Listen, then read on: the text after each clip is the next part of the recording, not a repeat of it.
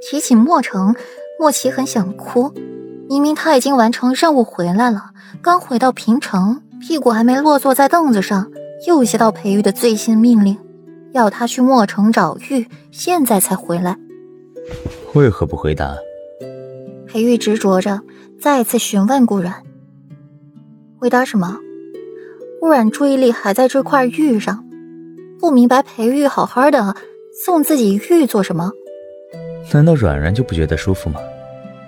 裴玉伸手将顾软鬓角的碎发拨到耳后，在顾软的耳垂上画意的捏了捏。顾软微红着脸躲开，舒服的明明是他，虽然自己最后也舒服了，可是那也是很疼很难受的。裴玉，这是白天。顾软强冷下声音，可脸上的红晕却怎么也散不去，说的话一点威胁力都没有。知道，为夫又没白日宣淫，倒是软软，你的脸怎么这么红？裴玉越说越靠近顾然，声音愈发的蛊惑人心。我没有，我要更衣了，你出去。顾然往后面躲，有些不敢去看裴玉。出去做什么？更衣就更衣，你从头到脚的，为夫哪点没有看过？裴玉挑挑眉，身子坐正了，屁股都不离床榻半分，最后把顾软都弄足了。在顾软要变脸色的前一刻，利落的起身。顾软还诧异裴玉怎么突然这么好说话了，放下玉佩，伸手揉了揉肩膀，才掀开了被子起来，浑身酸软，动弹的劲儿都没有。若是还在平城，他直接请了温婉去陪王府说一声，然后自己睡到了自然醒再起。可现在是在外面，若是传了出去，他还做不做这个世子妃了？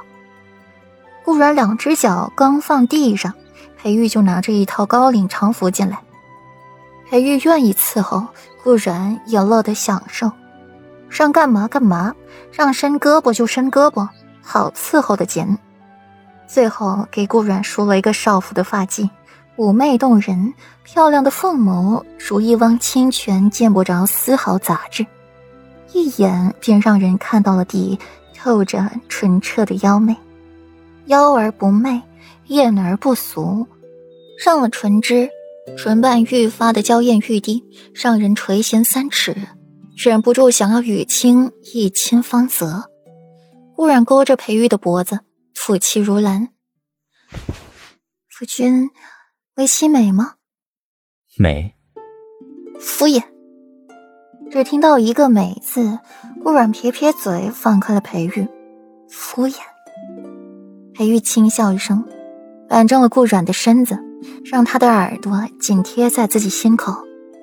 软软，这下回夫可是敷衍了。听着那强有力的心跳声，顾软未施粉黛的脸愈发红了，升起了一抹醉人的红晕。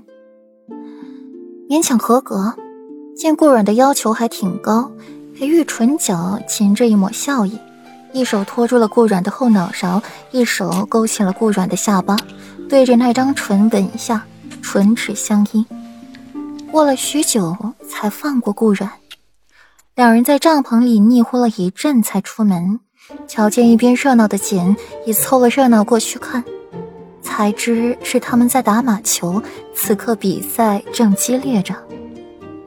同裴玉寻了一个好席位坐下观战，其中有两人更甚，一位是骑着白马的颇有男子气概的将军，一位是骑着黑马的粗壮男人。